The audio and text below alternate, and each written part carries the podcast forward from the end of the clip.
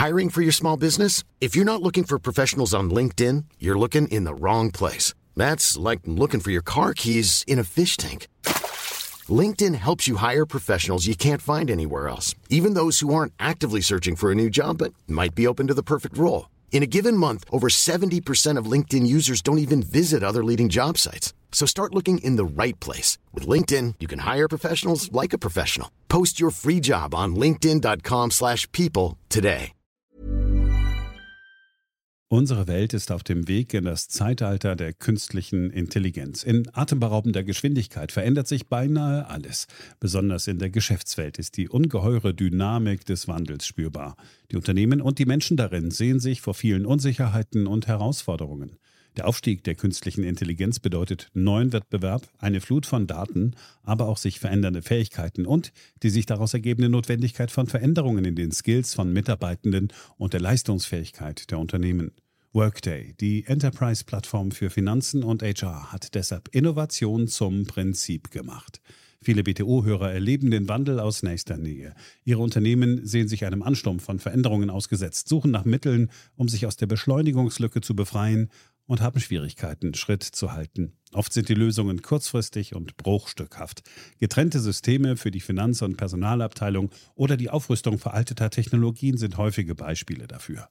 Um Unternehmen jeder Größe bei der Bewältigung dieser Herausforderung zu unterstützen, verfolgt Workday den Ansatz permanenter Innovation. Denn nur so können Kunden Veränderungsprozesse anführen, statt darauf zu reagieren. Nur Workday verfügt über einheitliche Daten, die nahtlos über eine einzige Plattform fließen und ihnen die Möglichkeit geben, intelligente Entscheidungen zu beschleunigen, Chancen zu erkennen und Risiken zu mindern.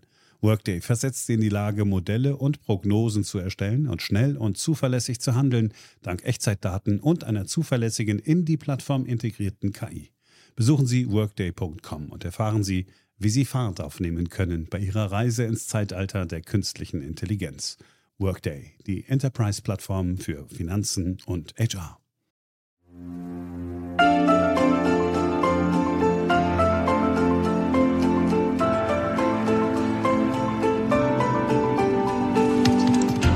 Hier ist BTO Beyond the Obvious 2.0, der neue Podcast von Dr. Daniel Stelter. Schön, dass Sie wieder mit dabei sind. Herzlich willkommen zur neuen Ausgabe meines Podcasts.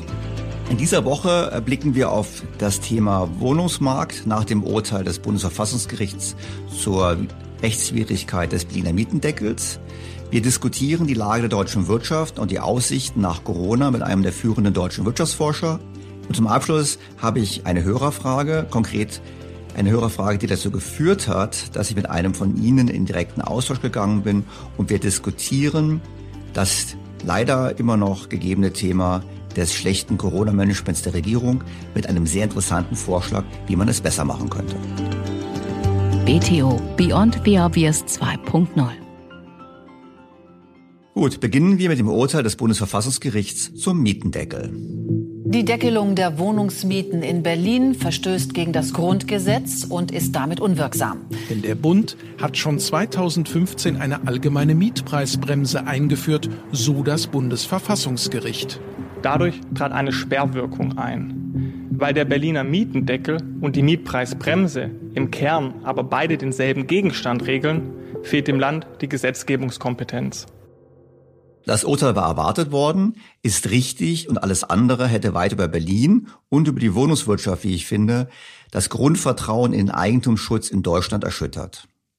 Dennoch ist das Thema damit natürlich nicht vom Tisch. Es deutet sich bereits jetzt an, dass es Bestandteil sein wird des Bundestagswahlkampfes und es ist nicht auszuschließen, dass eine neue Bundesregierung im Herbst dieses Jahres den Mietendeckel auf bundesweiter Ebene wiederholen wird. Wir fordern seit Jahren, dass der Bund sich auch um die Bestandsmietenbegrenzung, äh, also die Höhe der Bestandsmieten äh, zu begrenzen, kümmert.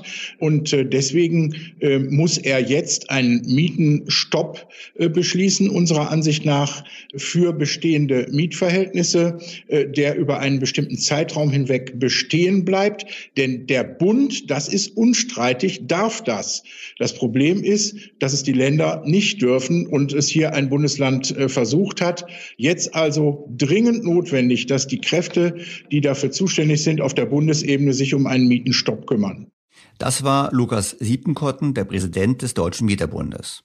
Und er freut sich auch sehr darüber, dass aus seiner Sicht eine Mehrheit für ein solches Vorgehen sich im Bundestag abzeichnet. Also wir können inzwischen davon ausgehen, dass zumindest eine Regierungspartei, nämlich die SPD, uns unterstützt und mindestens zwei Oppositionsparteien, nämlich die Grünen und die Linken. Äh, damit sind wir schon viel weiter als vor ein paar Jahren. Wenn jetzt noch aus den anderen Parteien äh, die einen oder anderen dazukommen, dann könnte man dafür eine Mehrheit im Bundestag bekommen. Lukas Siepenkotten im Interview bei Phoenix. Und für mich ist ganz klar, das Thema ist relevant. Die Frage ist nur, ist es das richtige Thema? Und ich würde ganz gerne erläutern, was meine Gedanken dazu sind. Und zwar anhand von vier Punkten. Die eine Frage ist doch, warum sind die Mieten eigentlich so stark gestiegen und sind sie überhaupt so hoch? Die zweite Frage ist, wie wirkt die Mietpreisbremse oder wie wirkt sie eben nicht? Wie würde der Mietendeckel wirken, so er dann bundesweit käme? Und sicherlich viel interessanter, was wäre eigentlich eine bessere Politik? Warum steigen die Mieten und sind so hoch? Ganz offensichtlich, vielleicht vorausgeschickt auch nochmal der Aspekt, Natürlich ist der Mietmarkt kein normaler Markt. Es ist kein normales Gut, was Wohnen betrifft. Insofern ist es was anderes als ein Autokauf. Wenn das Auto teurer wird, dann kauft man sich eben ein kleineres Auto oder man steigt auf ähm, alternative Verkehrsmittel um.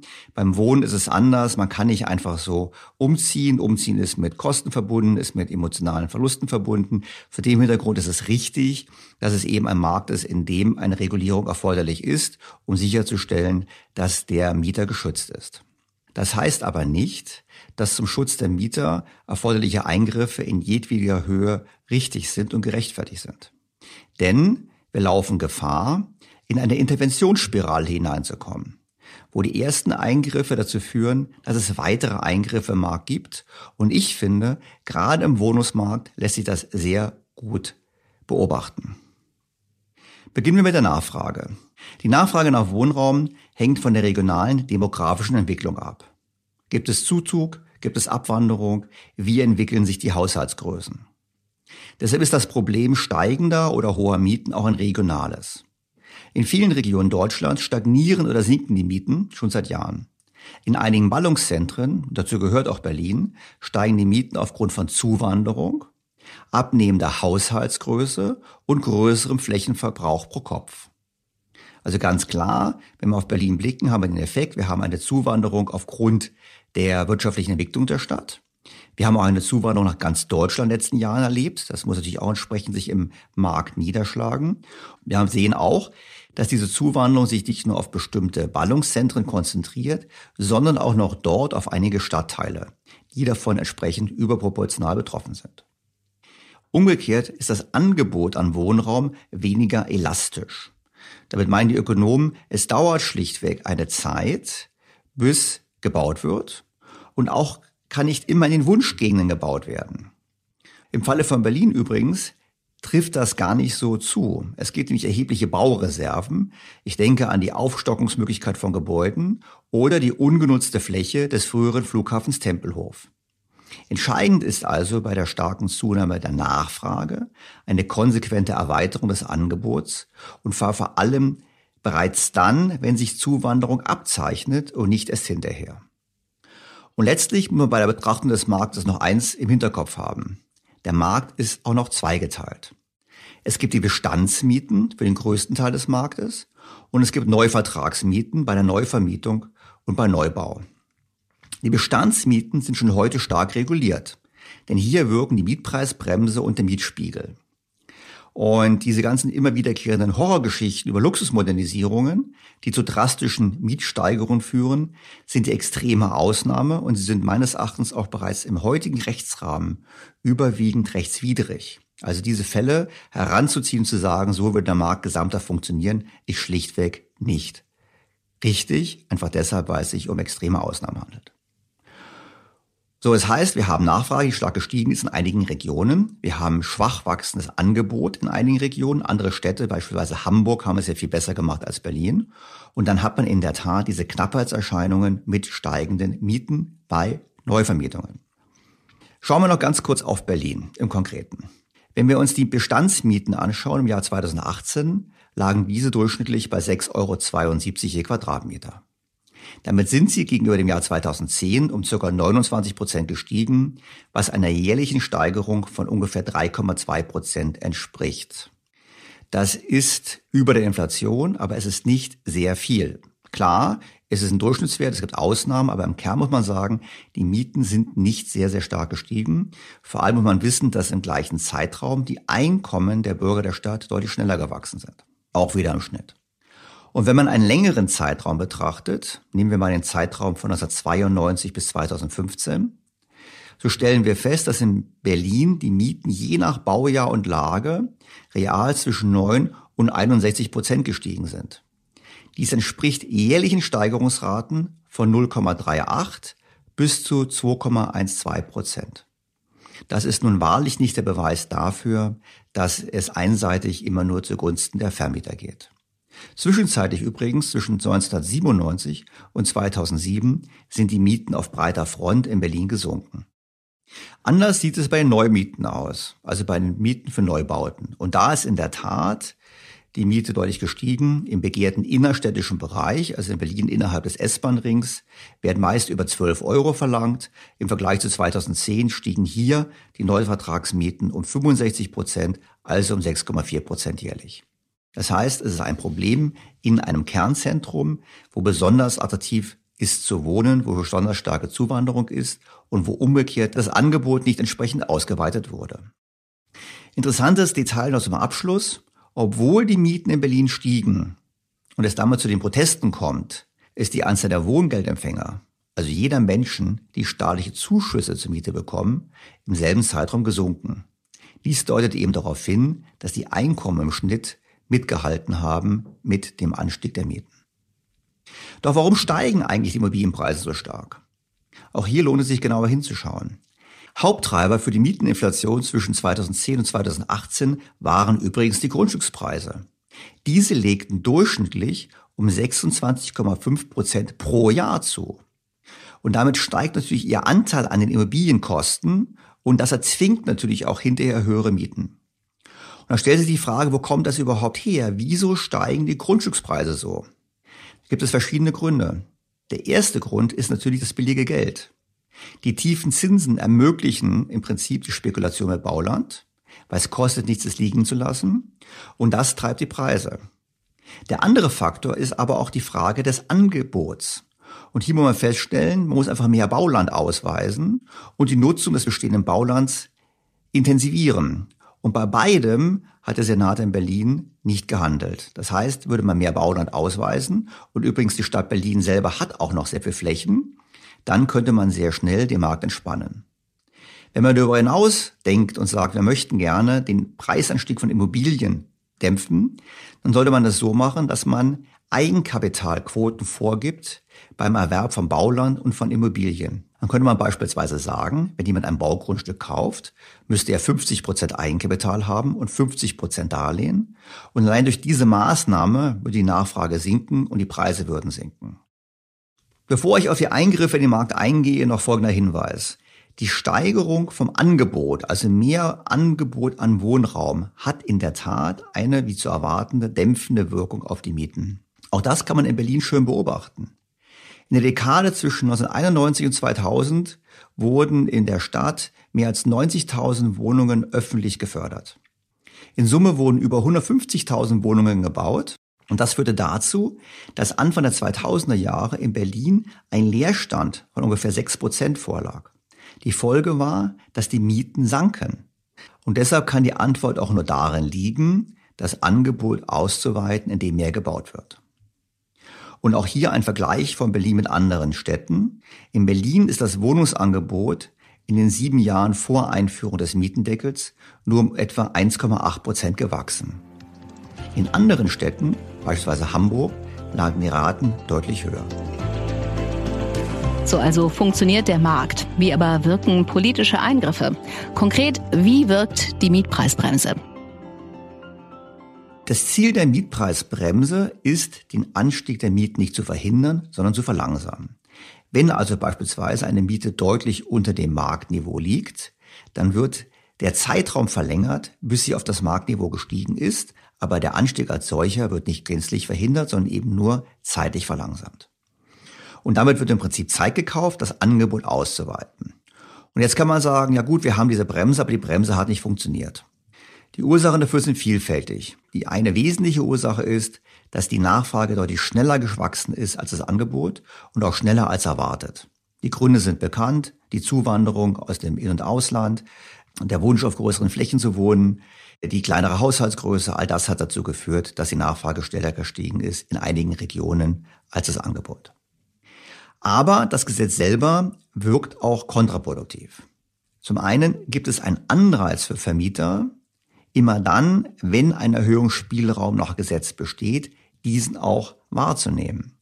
Denn es gibt eine zeitliche Begrenzung. So darf man die Miete innerhalb von drei Jahren nur um 15 Prozent erhöhen. Das heißt, sobald die Möglichkeit besteht, eine Mieterhöhung vorzunehmen, wird ein Vermieter das tun. Und damit wird dieses Mieterhöhungsbremsengesetz in Wirklichkeit zu einem Mieterhöhungsbeschleunigungsgesetz, einfach deshalb, weil Vermieter einen Anreiz haben, sobald sie es können, die Erhöhung durchzuführen, um nicht ihre Rechte zu verlieren. Ein zweiter Aspekt ist, dass Vermieter natürlich versuchen auszuweichen. Ein Beispiel ist das Vermieten von möblierten Wohnungen. Kann man in Berlin sehen, da wird geschätzt, dass mindestens fünf, wahrscheinlich eher zehn Prozent der vermieteten Wohnungen bereits möbliert vermietet werden, weil auf diese Art und Weise eben eine Umgehung möglich war. Am meisten ärgert mich aber, dass selbst wenn sich die Vermieter an alle Regeln halten, die Profiteure der Mietpreisbremse nicht die Armen und die Bedürftigen sind, sondern jene, die es am wenigsten brauchen. Ich mache mal ein Beispiel. Nehmen wir an, eine Wohnung kostet ohne Mietpreisbremse oder Mietendeckel 15 Euro pro Quadratmeter. Nun melden sich drei Interessenten beim Vermieter und dieser wird jenen nehmen, der ihm am solventesten erscheint, der also am ehesten in der Lage ist, die Miete zu bezahlen. Wird die Miete durch die Mietpreisbremse unter den Marktpreis auf beispielsweise 10 Euro gedrückt, bewerben sich nicht mehr drei, sondern 103 Interessenten. Der Vermieter jedoch nimmt genau denselben Mietanwärter. Er wird weiterhin den nehmen mit der besten Kaufkraft. Gewinner der Aktion ist also der Interessent, der auf 15 Euro gezahlt hätte.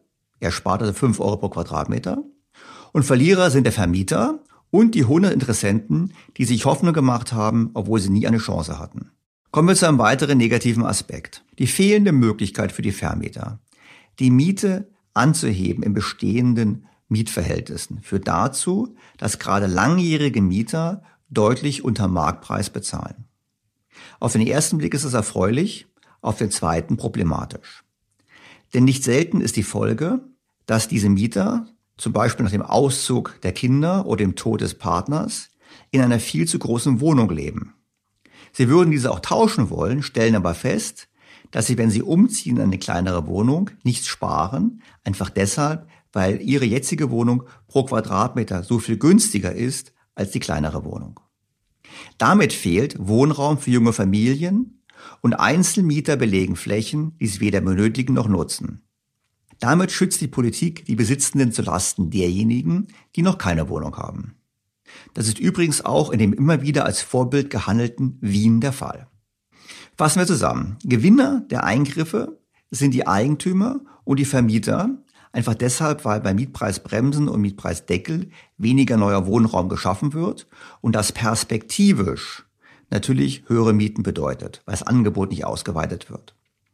Gewinner sind demzufolge auch gut verdienende Mieter, diese mieten günstiger, als sie ohne die Mietpreisbremse oder Mietendeckel hätten mieten können. Und Gewinner sind die Alten und die Besitzenden. Sie zahlen weniger als die marktübliche Miete. Verlierer sind die nicht so gut verdienenden Mieter. Sie bekommen keine Wohnung trotz der Mietpreisbremse. Sie verschwenden Zeit und sie erleben enttäuschte Hoffnungen. Und die großen Verlierer sind junge Menschen und Familien, denn sie finden keinen Wohnraum, weil dieser durch Alte blockiert wird. Das also sind die Auswirkungen der Mietpreisbremse. Wie aber wirkt der Mietendeckel? Der Mietendeckel ist nichts anderes als eine Fortsetzung der Mietpreisbremse in noch extremer Art und Weise. Es wird ja immer gesagt von den Befürwortern des Mietendeckels, dass dieser die Gentrifizierung verhindern soll. Also Gentrifizierung gemeint als, dass eben andere Menschen zuziehen, die mehr verdienen und damit quasi den Charakter eines Stadtviertels, eines Bezirkes verändern. Die Wahrheit ist nur, dass letztlich die Neuvermietung ja damit günstiger gemacht wird und wir es damit den Gentrifizierern billiger machen. Wie bereits angesprochen, der Vermieter wird immer den solventesten Mieter nehmen. Das heißt, übersetzt natürlich auch, wenn man anfängt zu sagen, ich begrenze die Miete, muss man konsequenterweise im nächsten Schritt auch die Zuteilung der Wohnung übernehmen. Das wäre quasi politisch der nächste Schritt, weshalb ich auch von Interventionsspirale spreche. Wer Preise deckelt, muss dann auch sagen, ich bestimme, wer die Wohnung bekommt, weil nur dann kann ich ja das gewünschte Ziel erreichen, eben im konkreten Fall, das Verhindern von Gentrifizierung. Früher gab es übrigens einen Wohnberechtigungsschein, den musste man vorweisen, wenn man eine Sozialwohnung haben wollte. Das müsste man quasi für alle Wohnungen, alle Mieter in einer Stadt einführen. Übrigens, dieselbe Kategorie gehört auch das Tauschrecht, das die Grünen für Wohnungen einführen wollten. Da wird im Prinzip gesagt, ja, wir wollen gerne, dass die Familie quasi mit der alten Dame die Wohnung tauscht und quasi eintritt in deren Mietvertrag mit der günstigen Miete. Das ist zum einen ein sehr problematischer Eingriff in die Vertragsfreiheit und vor allem auch problematisch im Hinblick auf die Zusammensetzung von Hausgemeinschaften. Gute Vermieter achten nämlich zu Recht darauf, dass keine Konfliktparteien unter einem Dach wohnen. Zu guter Letzt wissen wir aus anderen Märkten, wo Mietpreisbremsen und Mietendeckel ausprobiert wurden, dass es eben zu Ausweichreaktionen kommt. Wir haben bereits diskutiert das Thema der möblierten Wohnungen, aber es gibt auch andere Formen der Bezahlung, die an Bedeutung gewinnen. Das reicht von hohen Ablösesummen für Küchen und Einbaugeräten bis hin zu Zugehörigkeiten zu einer bestimmten Gruppe, Partei oder auch Beruf bis hin zur Korruption. Letztere blüht besonders da, wo die Preise nicht marktgerecht sind.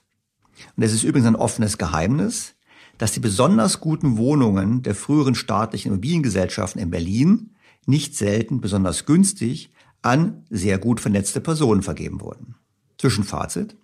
Der Mietendeckel begünstigt Vermögende, Besitzende und Gutverdiener noch stärker als die Mietenbremse. Er verbilligt die Gentrifizierung, solange die Politik nicht den Weg konsequent zu Ende geht und die Wohnungsvergabe selbst übernimmt. Das wäre zwingend der nächste Interventionsschritt. Und ich würde sogar wagen zu prognostizieren, dass der in ein paar Jahren diskutiert wird. Und ich betone ganz ausdrücklich an dieser Stelle, für mich wäre es ein ganz, ganz schlechtes Signal, weil es ein unzumutbarer Eingriff ist in die Eigentumsfreiheit und deshalb ein Signal, was weit über den Wohnungsmarkt hinausgeht. Was aber wäre eine bessere Politik? Ich will mal zwei Dinge vorschlagen. Also der erste Vorschlag ist ein Vorschlag, der politisch nicht durchsetzbar ist, aber ökonomisch sicherlich richtig wäre, nämlich die völlige Freigabe der Regulierung. Also, wir haben praktisch Wildwest, würde man, würden die Kritiker sagen, am Wohnungsmarkt. Wir hätten auf jeden Fall auf einen Schlag stark steigende Mieten in einigen Bereichen gerade bei den Bestandsmieten, gerade bei sehr langen Mietverhältnissen.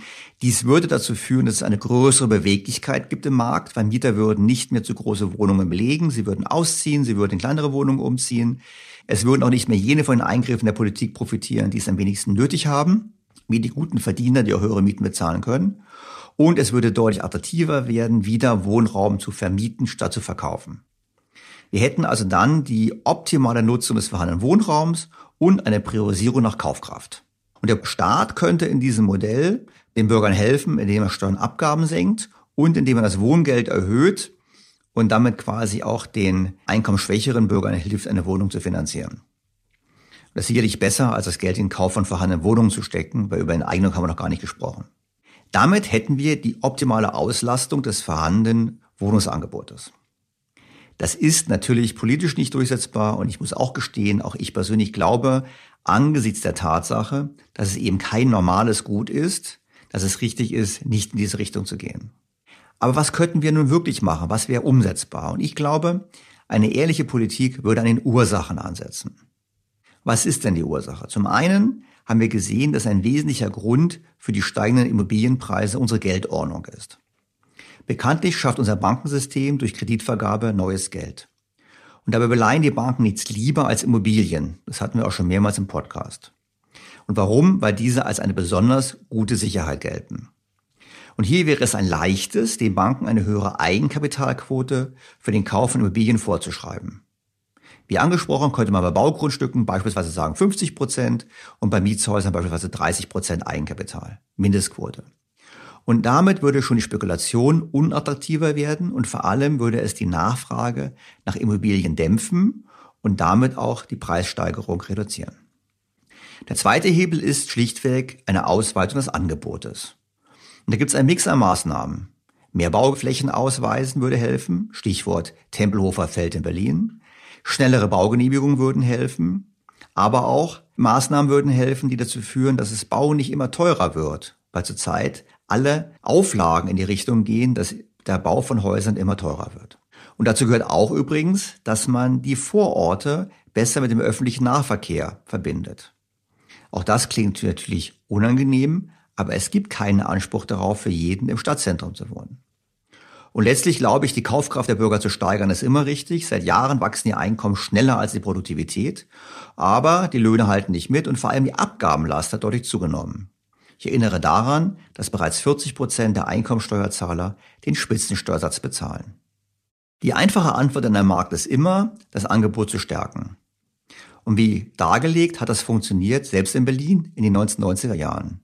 Und deshalb glaube ich, statt mehrere hundert Mitarbeiter für die Überwachung des Mietendeckels einzustellen, was Berlin gemacht hat, sollte lieber die Bauverwaltung aufgestockt werden, Verfahren beschleunigt werden und die Bebauung und die Verdichtung damit gefördert werden.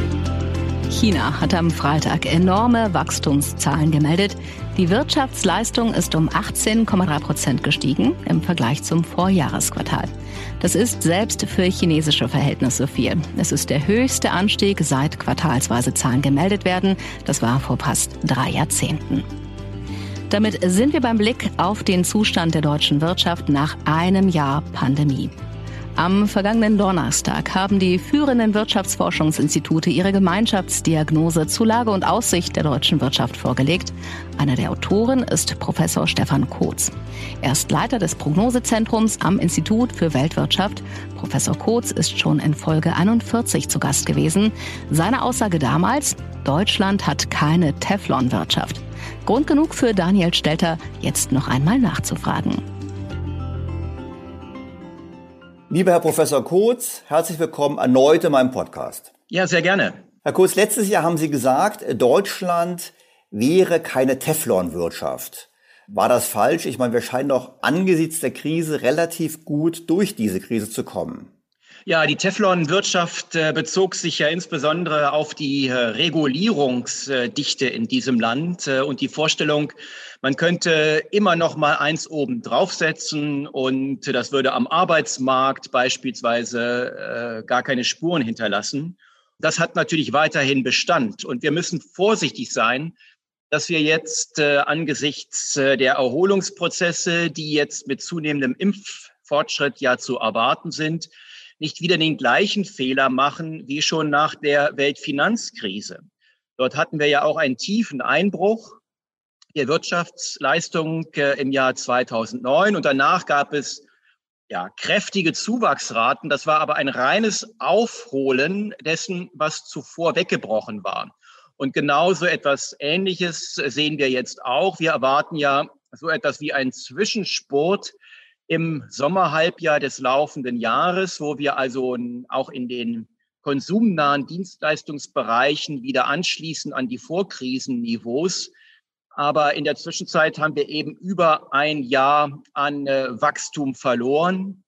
Die hohen Zuwachsraten in diesem Jahr und auch im kommenden Jahr erst recht. Das ist mehr oder weniger eine optische Täuschung durch einen statistischen Überhang. Also all das bringt uns erstmal wieder zurück dahin, wo wir vorher schon mal waren. Und wenn wir einen Strich unter die Corona-Krise machen, werden wir feststellen, wir kommen nicht mal auf die Vorkrisentrends zurück. Das heißt, wir werden mindestens mittelfristig auch noch geschwächt aus dieser Krise hervorgehen. Nun hat ja der Internationale Währungsfonds in der vergangenen Woche ein, auch ein Gutachten vorgelegt zu den Aussichten der Weltwirtschaft. Und da fiel mir auf, dass im Vergleich zu den sechs Monaten davor Deutschland ungefähr auf demselben Niveau lag in der Erwartung, dass er keine Verbesserung war. Aber in anderen Ländern, natürlich vor allem in den USA und auch Großbritannien, aber auch in einigen der Euro-Länder, es eine deutliche Verbesserung gab. Liegt das daran, dass wir nicht so gut dastehen, dass bei uns die Corona-Krisenpolitik, sagen wir mal so, nicht ganz optimal war? Bei allen Zuwachsraten, die derzeit immer wieder angepasst werden müssen, spielt natürlich der Pandemieverlauf die dominante Rolle.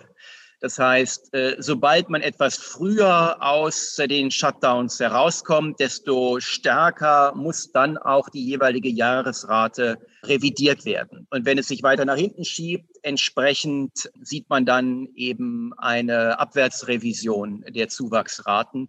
Also das findet alles auf der Zeitschiene statt und sagt uns sehr viel über den Erfolg der Pandemiepolitik aber dann eben weniger äh, darüber, ob ähm, die Wirtschaftspolitik richtig agiert. Das ist dann dann doch noch mal ein anderes Paar Schuhe. Und äh, wenn wir jetzt an die Vereinigten Staaten denken, da muss man dann eben auch sehen, da wird derzeit mit einem unglaublichen Konjunkturprogramm agiert. Das ist sicherlich schon zu viel des Guten, so dass man da zwischenzeitlich die wirtschaftliche Aktivität hochjatzt. Aber das ist dann eben auch keine im besten Sinne des Wortes stabilisierende Politik, sondern wirklich eine rein stimulierende Politik. Und das müssen wir uns nicht unbedingt zum Vorbild machen. Aber jetzt können wir ja zum einen den schleppenden Impffortschritt ja bedauern, aber nicht ändern, wir beide. Ich meine, wir wissen, es wäre vernünftiger gewesen, großzügiger Impfstoffe zu beschaffen. Aber was könnte man in Europa oder in Deutschland Ihrer Ansicht nach besser machen an der Wirtschaftspolitik? Wir müssen, wenn wir schon äh, bei der äh, Impfkampagne so schwächeln, dann aber dafür sorgen, dass die ökonomischen Kollateralschäden äh, im Zaum gehalten werden. Da kann man weiterhin nicht zufrieden sein mit der Ausgestaltung der Unternehmenshilfen. Wir reden mittlerweile von der Überbrückungshilfe drei wenn wir ehrlich sind, äh, könnten wir auch weiterzählen, vier, fünf, sechs, sieben, denn es hat ja immer wieder Anpassungen gegeben. Fast im Monatstonus wurden die Konditionen geändert. Das hat zum einen viel Unsicherheit erzeugt. Also man wusste nicht mehr, womit man eigentlich plant. Auch übrigens für die Kreditwirtschaft ein Problem, wenn sie ihre Kreditkunden einschätzen sollen. Und natürlich rührt daher ein großes angebotsseitiges Risiko auch für die Stärke des Erholungsprozesses. Denn sobald der Shutdown dann hoffentlich irgendwann mal hinter uns liegt, müssen genau die Unternehmen, die deren Geschäftsmodelle bislang brach liegen, dann diesen Aufschwung tragen. Wenn die dann nicht mehr da sind, wird auch die Expansionsschwäche ausfallen. Wir sehen, dass die Insolvenzzahlen mittlerweile wieder anziehen. Da sehen wir eine gewisse Normalisierung. Wir haben aber in der Zwischenperiode auffallend niedrige Insolvenzzahlen gehabt. Äh, das mag jetzt zynisch klingen äh, für den Außenstehenden, aber das ist für die wirtschaftliche Entwicklung äh, kein gutes Zeichen, denn das bedeutet, wir haben den Strukturwandel aufgehalten und das kostet ähm, dann auf mittlere Frist eben Wohlstand. Es gab in der vergangenen Woche eine hochinteressante ZEW-Studie, die gezeigt hat, dass zum großen Teil auch äh, diejenigen Unternehmen nun äh, keine Insolvenz angemeldet haben, die am ehesten schon vor der Krise insolvenzreif gewesen wären. Wir laufen also Gefahr, dass wir zum einen die Falschen gerettet haben und zum anderen die, die wir eigentlich retten sollten, durchs Raster fallen, weil die Corona-Hilfen weiterhin an den falschen Kriterien festgemacht werden. Das ist übrigens, wenn ich es einschieben darf, ja nicht nur ein deutsches Phänomen. Ich habe in meinem Podcast letzte Woche auch erwähnt, da gibt es eine ähnliche Studie der Bank für internationalen Zahlungsausgleich, die eben auch gezeigt hat, dass vor allem sehr stark getroffene Branchen und vor allem sehr hochverschuldete Unternehmen Geld bekommen haben und dabei sogar noch deutlich mehr Geld bekommen haben an neuen Krediten, als sie als Verluste ausgewiesen haben. Das heißt, wir haben auch dort im Prinzip auf der großen Ebene ein ähnliches Bild. Ja, da muss man sich nicht wundern, wenn man beispielsweise die äh, Hilfszahlungen, und so ist es ja in äh, Deutschland vor allem ausgestaltet, an den Fixkosten orientiert und äh, die Fremdkapitalzinsen mit zu den Fixkosten zählen, dann können natürlich die Hochverschuldeten relativ viel Fixkosten geltend machen. Die, die mit einer hohen Eigenkapitalausstattung in die Krise gegangen sind, die gehen dabei leer aus. Also unsere Hilfen sind nicht finanzierungsneutral, wie sie eben sein sollten, sondern sie begünstigen einseitig die höher Verschuldeten und das ist nur eine der vielen Kritikpunkte, die wir an äh, der Ausgestaltung haben. Jetzt kann man vielleicht zugunsten äh, der Akteure sagen, dass das, was mit den Soforthilfen im vergangenen Frühjahr gemacht worden ist, das waren ja Pauschalzahlungen, da hat es auch viel Fehlverwendung gegeben. Da könnte man sagen, okay, Da war der Zeitdruck so groß, äh, da muss man jetzt auch nicht nachkarten. Aber mittlerweile ja, beginnt das zweite Pandemiejahr und äh, wir haben, was die Unternehmenshilfen angeht, immer noch keine zufriedenstellenden Konditionen erreicht. Und das ist dann auf Dauer schon ärgerlich, weil, um es nochmal zu sagen, es kostet uns kostbare ökonomische Substanz, die wir für die Erholung und für unseren Wohlstand brauchen. Wir vergrößern die Anzahl der Zombies und wir schieben einen Berg potenzieller Insolvenzen vor uns her.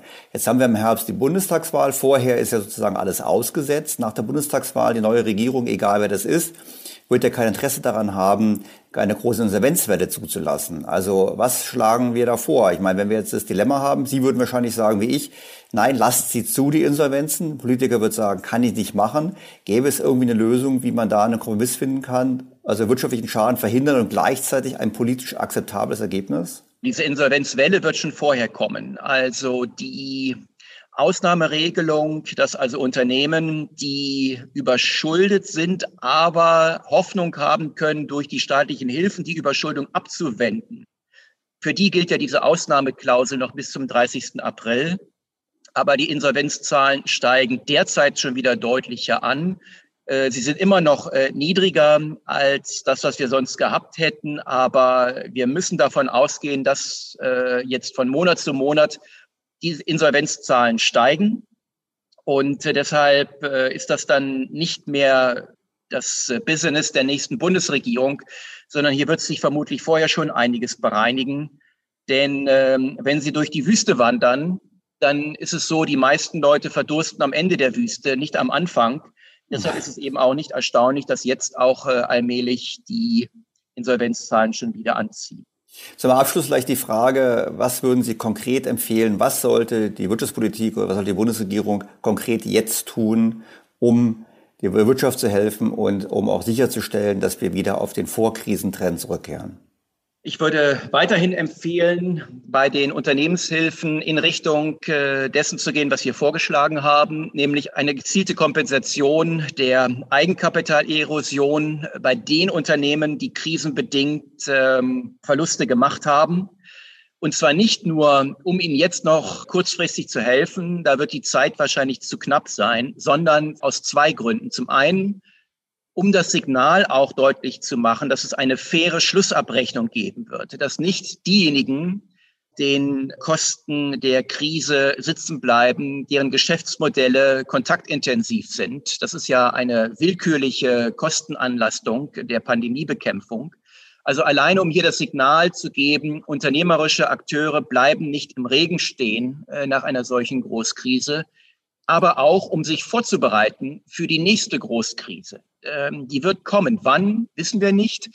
Aber wir dürfen keine Politik machen, die davon ausgeht, so, das war jetzt ein großer Schlamassel, aber ab sofort bleibt die See ruhig. Das wird sie nicht. Wir werden auch wieder neue größere Krisen äh, bekommen. Einige davon äh, provozieren wir ja geradezu durch äh, etwa das staatliche Ausgabengebaren in einigen Ländern und dadurch, wie die Geldpolitik aufgestellt ist. Da können wir also mitnichten davon ausgehen, dass die nächsten Jahre äh, keine neuen Krisen bringen werden. Und dafür sollten wir uns jetzt schon aufstellen, denn wir haben ja die Erfahrung gemacht zu Beginn der Corona-Krise, dass wir zwar mit dem Kurzarbeitergeld ein sehr gutes Instrument hatten, um den Faktor Arbeit zu stabilisieren, aber den Faktor unternehmerische Aktivität, Unternehmensstrukturen erhalten, die grundsätzlich überlebensfähig sein können, da waren wir völlig blank. Und äh, da sollten wir jetzt schon uns dran machen, entsprechende ähm, Instrumente zu schaffen, damit wir sie dann nur noch aktivieren müssen und nicht erstmal über die Ausgestaltung und das Design diskutieren. Wir haben in der Krise gesehen, wie kostbar der Faktor Zeit ist und wie wichtig es ist, dass wir automatische Stabilisatoren haben, die wir schnell scharf stellen können, damit wir nicht wieder äh, bei der nächsten Krise von vorne anfangen müssen. Das heißt, kurz gefasst, Professor Kurz, es geht jetzt darum, die Kapitalbasis, die Eigenkapitalbasis der betroffenen Unternehmen wiederherzustellen, wieder zu stärken. Das geht wahrscheinlich über Zuschüsse und zum anderen Instrumentarien zu schaffen, damit wir in Zukunft bei ähnlichen Krisen rascher und zielgerichteter reagieren können. So ist es. Und äh, wenn wir ein bisschen jetzt auf die mittlere Frist schauen, das werden finanzpolitisch sehr ruppige Jahre werden. Die nächsten Jahre stehen im Zeichen der Konsolidierung und im Zeichen des demografischen Wandels. Also die Phase, wo der Finanzminister das Geld mit vollen Händen ausgeben konnte und wo er seitens der Geldpolitik Jahr für Jahr auch noch niedrigere Zinsausgaben beschert bekam, das kommt jetzt zu einem Ende. Die Verteilungskonflikte werden sich deutlich verschärfen. Und darauf äh, müssen wir uns einstellen und nicht immer weiter die Probleme vor uns herschieben. Dann werden sie nicht kleiner, sondern größer. Herr Professor Kurz, ich möchte es damit für heute belassen. Vielen herzlichen Dank für Ihre Zeit. Wir werden uns auf jeden Fall in diesem Jahr nochmal sprechen, ausführlicher, auch sicherlich vor der Bundestagswahl, um mal grundlegender über die Themen zu sprechen, vor denen Deutschland steht. An dieser Stelle erst einmal vielen herzlichen Dank. Sehr gerne. Professor Kurz hat uns nochmal vor Augen geführt, wie hoch die ökonomischen Kosten des misslungenen Corona-Managements der Regierung sind. Ich möchte seinen Schlussappell nochmal ausdrücklich verstärken, dass wir dringend bereits jetzt uns überlegen müssen, wie wir den Unternehmen helfen, wie wir die Eigenkapitalbasis wiederherstellen. Wir hatten dazu bereits Podcast. Ich erinnere an die Folge mit den G30 und auch an das Gespräch mit dem Insolvenzverwalter Dr. Hammes. Das sind Themen, an denen jetzt gearbeitet werden müsste. Und es ist schade, dass bis jetzt von der Regierung nichts dazu zu hören ist, weil es unterstreicht, nochmal die Befürchtung, dass wir wie bei allen anderen Corona-Themen erst dann über diese Themen sprechen, wenn sie sprichwörtlich bereits in den Brunnen gefallen sind. Hier sollte man früher agieren und es wäre zu wünschen, dass die Bundesregierung das jetzt hört und entsprechend handelt. Es liegt natürlich nicht nur an der Regierung, es liegt auch an der Verwaltung, die nicht so gut dasteht. Und letzte Woche haben wir darüber diskutiert, was denn getan werden müsste. Und aufgrund des Podcasts vergangener Woche hat sich ein Hörer bei mir gemeldet und meinte, der ganze Ansatz wäre falsch. Wir bräuchten einen anderen Ansatz des Corona-Managements. Er erinnerte an die Treuhandanstalt, die sicherlich nicht fehlerfrei gewesen sei in ihrer Arbeit, aber allemal besser als die Vorstellung, das Finanz- und das Wirtschaftsministerium hätten damals versucht, die deutsche Einheit selber zu managen. Und nachdem wir ein paar E-Mails dazu hin und her ausgetauscht haben, habe ich den Hörer kurzerhand angerufen, um direkt mit ihm zu sprechen. Der Hörer ist Henning von Oertzen. Er ist Gründer und Leiter der Private Equity Gesellschaft Westlake Partners mit Schwerpunkt Medizintechnik und Internet of Things. Vorher war er lange Jahre mittelständiger Unternehmer. Zu Beginn seiner Karriere war er selbst bei besagter Treuhandanstalt. Sehr geehrter Herr von Oertzen, herzlich willkommen in meinem Podcast. Ja, ich freue mich heute bei Ihnen sein zu dürfen. Also Ihre Aussage ist im Prinzip, wir hätten eine Corona-Anstalt gründen sollen oder eine Corona-Taskforce. In Großbritannien, äh, wo ich gerade bin, der Boris Johnson hat es ja zumindest gemacht bei dem Thema der Impfstoffbeschaffung. Ich meine, hätten Sie gesagt, sowas sollte man generell, hätten wir jetzt generell machen sollen in Deutschland auch? Ja, ich glaube, man hätte eine Corona-Agentur gründen müssen, auch insbesondere, weil wir äh, ja auch sehr viele unterschiedliche Ausprägungen und Anwendungssituationen mit Corona haben. Wir haben eine Schulsituation, wir haben beim Transport Fragestellungen, Gaststätten, Hotels, Betriebe, Altersheime, jede Menge Situationen, für die es eigentlich spezifische Lösungen geben sollte. Stattdessen hat der Staat eigentlich nur eine Lösung. Die heißt Lockdown. Und Lockdown ist wie ein Hammer.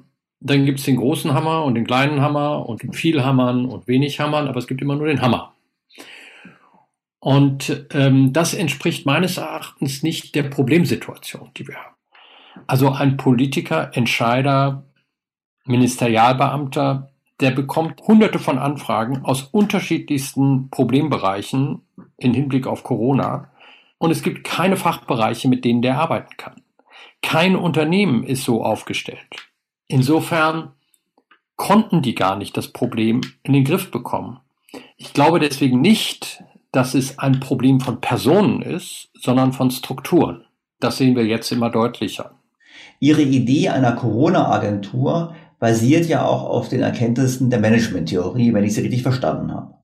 Ja, das ist eigentlich immer stärker verstanden worden, dass eigentlich die Erfassung des Problems in seiner Komplexität und dann auch die Lösung, und zwar die dynamische Lösung, die eigentliche Herausforderung sind. Dies hat dazu geführt, dass man sich sehr stark damit auseinandergesetzt hat mit dem sogenannten Management komplexer Probleme. Und solche komplexen Probleme, die fangen eigentlich erstmal damit an zu verstehen, dass es überhaupt ein komplexes Problem gibt. Das zeichnet sich darin ab, dass man im Prinzip ganz viele Variablen hat, die sich dynamisch verändern und die auch unterschiedlich wahrgenommen werden von den unterschiedlichen handelnden Entscheidern oder Akteuren. Und das Ergebnis ist eigentlich, dass man Organisationen und Strukturen bauen muss, die in der Lage sind, diese Probleme aufzunehmen und daraus auch Lösungen zu entwickeln. Ich meine, ich könnte mir vorstellen, bei deutschen politischen Prozessen so eine Corona-Agentur zu gründen, dauert eine Zeit lang. Würden Sie sagen, es lohnt sich jetzt noch oder haben wir beide jetzt nichts anderes getan als eine Rückbetrachtung nach dem Motto, naja, für die Zukunft sollten wir uns merken, sollte es wieder zu was Ähnlichem kommen, dann brauchen wir eine projektbezogene Organisation und nicht den Versuch, es auf politischer Ebene zu behandeln. Das ist die große Frage, ob Sie davon überzeugt sind, dass wir jetzt durch schnelles Impfen das Problem ein für alle Mal gelöst haben. Äh, wenn wir uns die Mutationen angucken, so weltweit, bin ich da nicht so sicher. Ich glaube auch im Übrigen, dass demnächst vielleicht auch mal wieder ein ganz anderer Virus auftauchen könnte. Also das Problem kriegen wir wahrscheinlich gar nicht so einfach aus der Welt. Insofern würde es sich schon lohnen, in diese Richtung zu denken. Außerdem, glaube ich, ist das nicht nur eine Frage einer Corona-Agentur, sondern wir haben natürlich jetzt auch eine große Diskussion über die Funktionsfähigkeit des Staates. Die gab es schon vorher, aber ich glaube, die ist jetzt sehr viel breiter geworden durch Corona und auch offensichtlicher geworden. Da muss man sich ja auch fragen, wieso haben wir überhaupt so eine Verkrustung des Staates und wie kommen wir da überhaupt raus? Das heißt, Sie würden sagen, dass die Bundesregierung jetzt das Corona-Management an sich zieht, ist vielleicht gar nicht falsch. Nur wie sie es macht, ist falsch. Indem sie jetzt hingeht und zentrale Regelungen erlässt. Es wäre besser, sie würde eine Bundes-Corona-Agentur aufbauen, die dann eben systematisch an dem Thema arbeitet und von diesen Ad-Hoc und teilweise Nachtsitzungen und ähnlichen politischen Entscheidungsprozessen wegkommt. Ja, also ich meine, die Frage, die ist ja relativ einfach. Angenommen, Sie hätten jetzt ein Hotel und Sie hätten spezielle Lösungen, wie Sie es ja auch schon äh, in Ihrem vorletzten Podcast vorgestellt haben. An wen richtet sich dieser Hotelier? Und jetzt nehmen wir mal, es gibt nicht nur einen, sondern es gibt 100 und die hätten 30 verschiedene Lösungen. An wen gehen die jetzt ran mit den 30 verschiedenen Lösungen? Und wer kann damit umgehen und daraus vielleicht einen Lösungsversuch einmal starten oder mehrere, auch unterschiedliche in mehreren Regionen. Das findet ja nicht statt, sondern wir haben nur eine Diskussion über Lockdown in verschiedenen Umfänglichkeiten. Das ist das, was wir eigentlich haben, nichts anderes. Da bin ich schon der Meinung, die Bundesregierung und die Länder haben natürlich eine Verantwortung, aber die Art, wie sie es umsetzen, dass sie nach einem Jahr immer nur wieder über Lockdown reden können, ist absolut nicht adäquat, auch für das Wissen und auch die Kreativität, die im Lande vorhanden ist, um dieses Corona-Problem in den einzelnen Teilbereichen erträglicher zu machen für den Einzelnen. Abschließend, wenn wir eine Corona-Agentur schaffen würden, Sie haben ja eigentlich gesagt, eigentlich wollen Sie keine Corona-Agentur, ich überlege gerade, wollen Sie eine Krisenmanagement-Agentur, vielleicht ist das auch der falsche Begriff, aber eigentlich wollen Sie eine Einheit haben für außergewöhnliche Situationen, die dann quasi sich mit voller Kraft auf das Management der Krise konzentrieren kann. Ja, das ist das, was wir brauchen. Ich glaube auch, dass wir das im Rahmen der gesamten staatlichen Situation, die wir heute haben, ähm, wo wir diese starken Verkrustungen haben, sollten wir darüber nachdenken, ob wir einzelne Lösungsagenturen schaffen, damit wir dort eine, eine Dynamik entfachen und wo wir auch Managementkompetenzen letzten Endes versammeln können. Das wird uns sehr schwer fallen in den vorhandenen Strukturen, die äh, das A gar nicht äh, gelernt haben, weil sie in der Regel Verwaltungseinheiten sind und B auch gar nicht die Anreize haben, und C fehlt uns auch ähm, ein, ein transparentes Kennzahlensystem. Zum Beispiel bei Corona gibt es das gar nicht. Also es gibt nur die Inzidenzien und, und äh, einige andere Faktoren. aber wir wissen wenig darüber, wie die Auswirkungen sind im sonstigen gesundheitlichen Bereich. Ich nenne mal Prävention bei, bei Krebsuntersuchungen oder nennen wir die ganzen gesellschaftlichen Punkte im edukativen Bereich oder auch die ganzen wirtschaftlichen Fragestellungen. Also es müsste eigentlich wöchentlich so eine Art Datenblatt her. Das gibt's auch nicht. Dadurch haben wir immer nur eine Diskussion, die über mehr oder weniger Lockdown geht und keine ganzheitliche, ich sag mal, das komplexe Problem erfassende Diskussion mit einer Organisation, die differenziert diese einzelnen Bereiche dieses komplexen Problems bearbeitet. Lieber Herr von Oertz, das war ein Überzeugungsplädoyer für einen anderen Ansatz, einen anderen Managementansatz, die Corona-Agentur. Vielen Dank für diesen kleinen Einwurf in meinem Podcast. Und ich bin sicher, dass die Hörer es auch interessant gefunden haben, einen ergänzenden Blick zu haben auf die Problematik. Ganz herzlichen Dank, Herr Dr. Stelter. Ich persönlich habe sehr viel Sympathien für den Gedanken einer Corona-Agentur oder einer Krisenmanagement-Agentur. Das passt ja übrigens auch zu dem, was Herr Kurz gesagt hat. Er meinte, wir müssen eigentlich die Resilienz erhöhen. Wir müssen uns vorbereiten auf die nächste Krise, denn die nächste Krise kommt bestimmt und da sollten wir entsprechende Instrumente haben. Leider sieht es zurzeit noch nicht danach aus, als würde die Politik in diese Richtung denken. Ohnehin ist es enttäuschend, dass wie ein roter Faden sich die Erkenntnis durch das letzte Jahr zieht, dass die Politik, die politisch Verantwortlichen nur unzureichend aus vergangenen Fehlern lernen. Konkretes Beispiel diese Woche, die Ankündigung der EU-Kommission, nur noch BioNTech, Pfizer Impfstoffe zu kaufen und keine neuen Lieferverträge mit AstraZeneca und Johnson Johnson abzuschließen. Das ist natürlich so, kann man es intuitiv sagen kann, ist doch einleuchtend. Wenn wir 1,8 Milliarden Dosen von BioNTech bekommen, brauchen wir die anderen nicht. Wir können alle in der Europäischen Union impfen. Und es ist ohnehin ein besserer Impfstoff als die anderen Impfstoffe. Insofern sollte man das so tun. Das ist aber nur vordergründig richtig.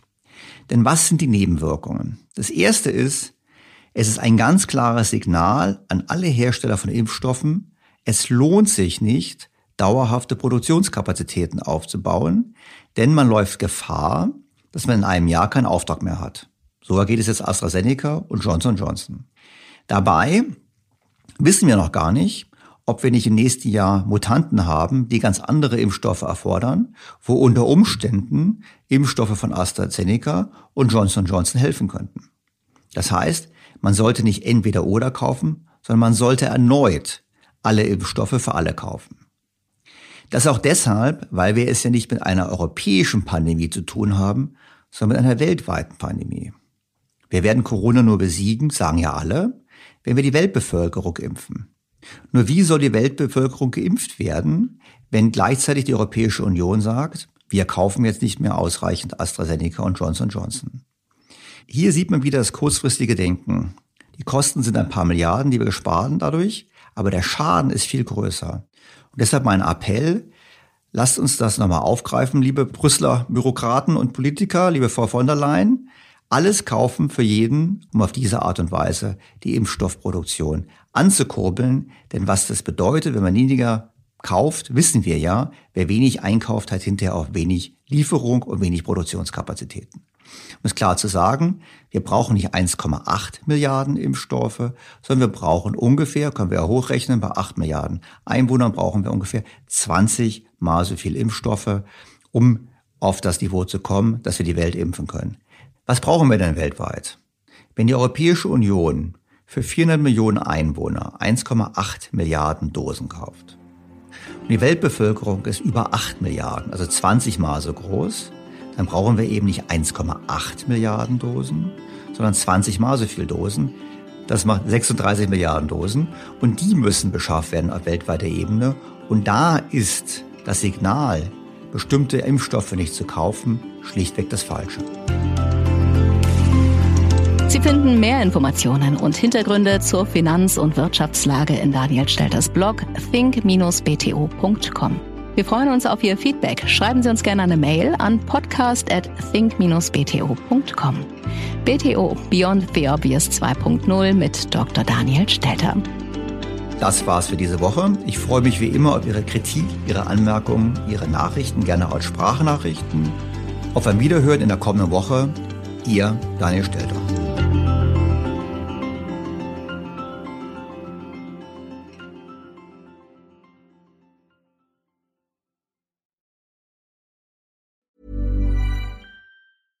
Was ist noch besser als ein guter Plan? Die Möglichkeit, ihn zu ändern. Mit integrierter KI bietet Workday kontinuierliche Innovationen, die Ihnen helfen, agil zu bleiben, egal was passiert. Workday, the finance and HR system for a changing world.